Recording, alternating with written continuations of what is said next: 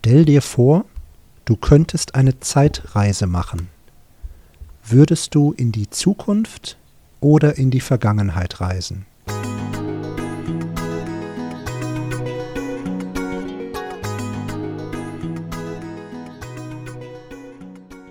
Könnte ich eine Zeitreise machen, würde ich in die Vergangenheit reisen, obwohl es mich schon reizt, auch in die Zukunft zu reisen. Ich habe mal eine Buchreihe gelesen und äh, in diesem Buch geht es um eine Hauptperson und diese Hauptperson reist durch die Zeit. Also sie reist vom 19. Jahrhundert ins 17. Jahrhundert. Nicht so weit zurück in die Zeit, aber man kann schon einen großen Unterschied erkennen. Mich würde sehr reizen, wie die Menschen gelebt haben. Ich meine, man weiß vieles aus Geschichtsbüchern und man hat sich wahrscheinlich auch schon oft mit der Vergangenheit auseinandergesetzt, aber das dann wirklich zu erleben, die Kleider zu tragen, die Sprache zu hören und zu sprechen, die damals gesprochen wurde und diese Entwicklung mitzumachen, vielleicht auch auf Dinge verzichten zu müssen, die man aus der Gegenwart kennt, das ist schon sehr reizvoll. Also mich würde das mega interessieren. Und was ist mit dir, Robert? Würdest du eher in die Zukunft oder in die Vergangenheit reisen? Das ist natürlich eine sehr interessante Frage und ich finde deine Antwort auch sehr interessant, weil ich glaube ich das Gegenteil machen würde. Ich würde in die Zukunft reisen. Ich müsste aber noch eine Frage ergänzen oder ich, müsst, ich bräuchte noch eine Information. Meinst du, dass man dann dauerhaft in dieser Zeit lebt oder nur für einen Moment?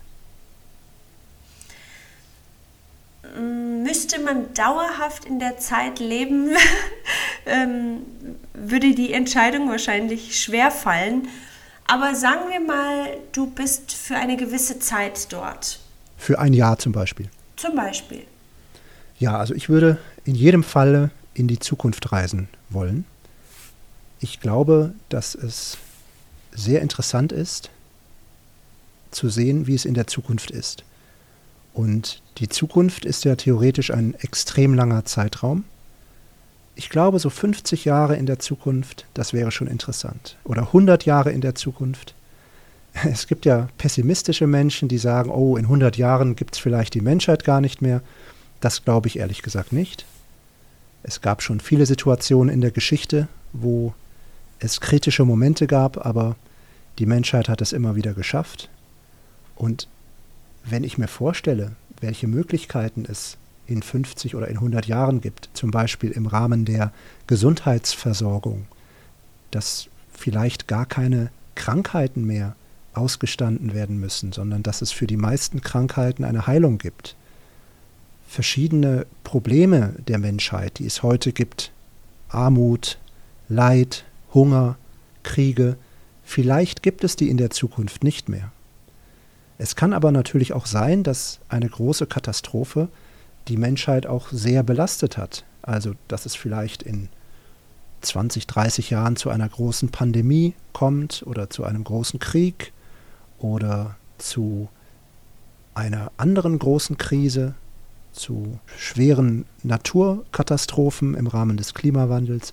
Also es gibt da verschiedene Szenarien, die man sich überlegen kann. Aber ich glaube trotzdem, dass es in der Zukunft besser ist als in der Vergangenheit. Denn in der Vergangenheit haben die Könige und die Fürsten und die reichen Menschen gut gelebt, aber 90 Prozent der Bevölkerung haben unter sehr schwierigen und schlechten Bedingungen gelebt. Und deswegen wäre es mir persönlich lieber, in der Zukunft zu leben weil ich sehr neugierig bin, wie es in der Zukunft aussehen könnte. Ja, Abri, und jetzt kommen wir nochmal zu dem Thema zurück, Zeit, Zeit allgemein. Was bedeutet denn Zeit für dich persönlich? Zeit ist für mich persönlich äußerst wertvoll und kostbar. Jeder Tag bringt nur eine begrenzte Zeit mit sich. Das heißt, man hat pro Tag nur eine gewisse Anzahl an Stunden, 24 um es genau zu sagen. Mhm. Und ich finde es unglaublich wichtig, diese Zeit sinnvoll und auf eine erfüllende Weise zu nutzen. Und die Knappheit der Zeit, die erinnert mich auch daran, dass man eben Prioritäten setzen muss. Also bewusst auch Entscheidungen darüber treffen muss, wie man seine Zeit verbringen möchte. Und wenn ich darüber nachdenke, was mir wichtig ist im Leben und mit wem oder mit welcher Tätigkeit ich diese Zeit verbringen möchte, ja, komme ich immer wieder darauf, dass die Zeit, die uns zur Verfügung gestellt wird, nicht immer best, bestmöglich genutzt wird. Also, mhm. dass ich sie auch nicht immer bestmöglich nutze. Setzt dich das unter Druck? Ja, auf eine gewisse Weise schon.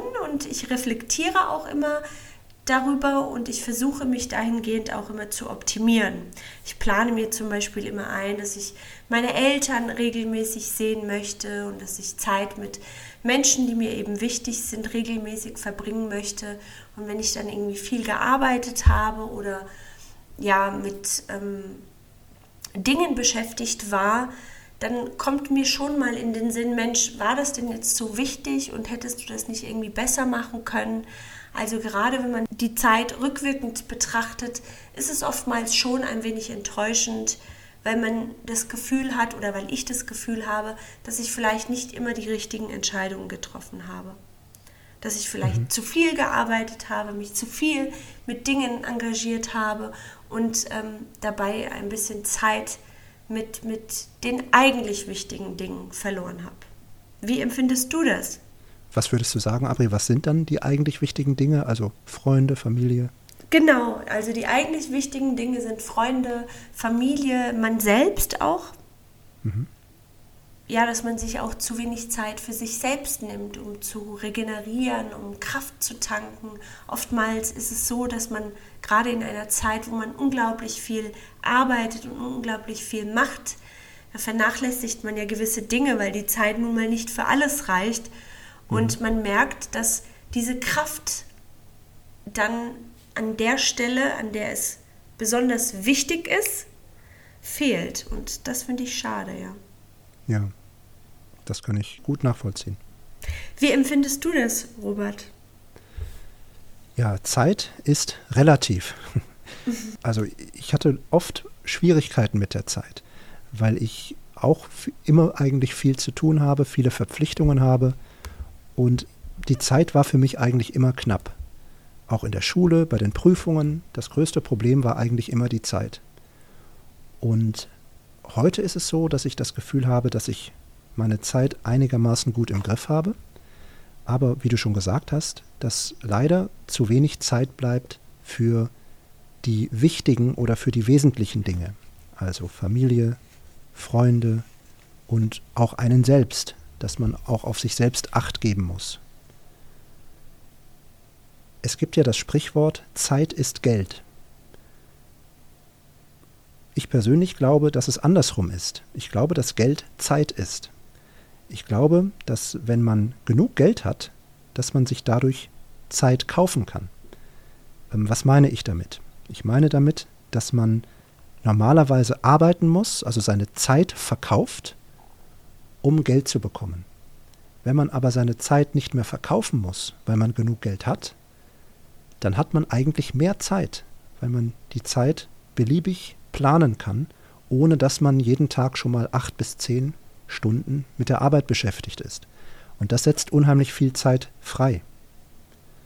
Aber das dahin muss man ja auch erstmal kommen, Robert. Man muss ja erstmal sich so viel Wohlstand erarbeiten, dass man den Luxus hat, sich dann quasi die Zeit zu nehmen. Das ist richtig. Und ich glaube, das ist das Dilemma der, der heutigen Generationen, dass jeder versucht, anders vielleicht als die Elterngeneration, aus diesem 9-to-5 Hamsterrad rauszukommen und dabei gar nicht merkt, dass man viel mehr arbeitet und sich immer denkt, nächstes Jahr wird es anders, nächsten Monat wird es anders, nächste Woche wird es anders. Und plötzlich ist man 50 oder 60 Jahre alt, irgendwann geht man in Rente und stellt fest, naja, ich habe viel gearbeitet, ich habe auch viel Geld verdient, aber ich hatte leider keine Zeit für die wichtigen Dinge, weil ich es immer weitergeschoben habe, weil ich immer ein bestimmtes Ziel vor Augen hatte. Und das ist, glaube ich, so die Gefahr, die ich heute sehe, weil ich in den sozialen Netzwerken oder auch bei Gesprächen feststelle, dass viele Leute über den Tellerrand schauen und eigene Projekte verwirklichen wollen, sich aber dadurch in, in Abhängigkeiten begeben, die zeitlich wirklich bedenklich sind, weil man einen Job hat, nebenbei noch sich selbst verwirklichen will in einem anderen Bereich. Viele Menschen möchten noch Hobbys haben. Viele Menschen möchten natürlich Zeit mit der Familie und mit Freunden verbringen. Man möchte auch verreisen. Man möchte vielleicht auch ein Buch lesen. Und es gibt ja heutzutage so viele Freizeitangebote, dass ich das Gefühl habe, dass viele Menschen konstant unter Druck stehen, ihre Zeit möglichst effizient zu verbringen. Und egal, wie sie die Zeit verbringen, irgendetwas kommt immer zu kurz. Und ich glaube, dass das für viele Menschen schwierig ist oder dass viele Menschen ein schlechtes Gewissen deswegen haben. Mir fällt dazu gerade eine Geschichte ein.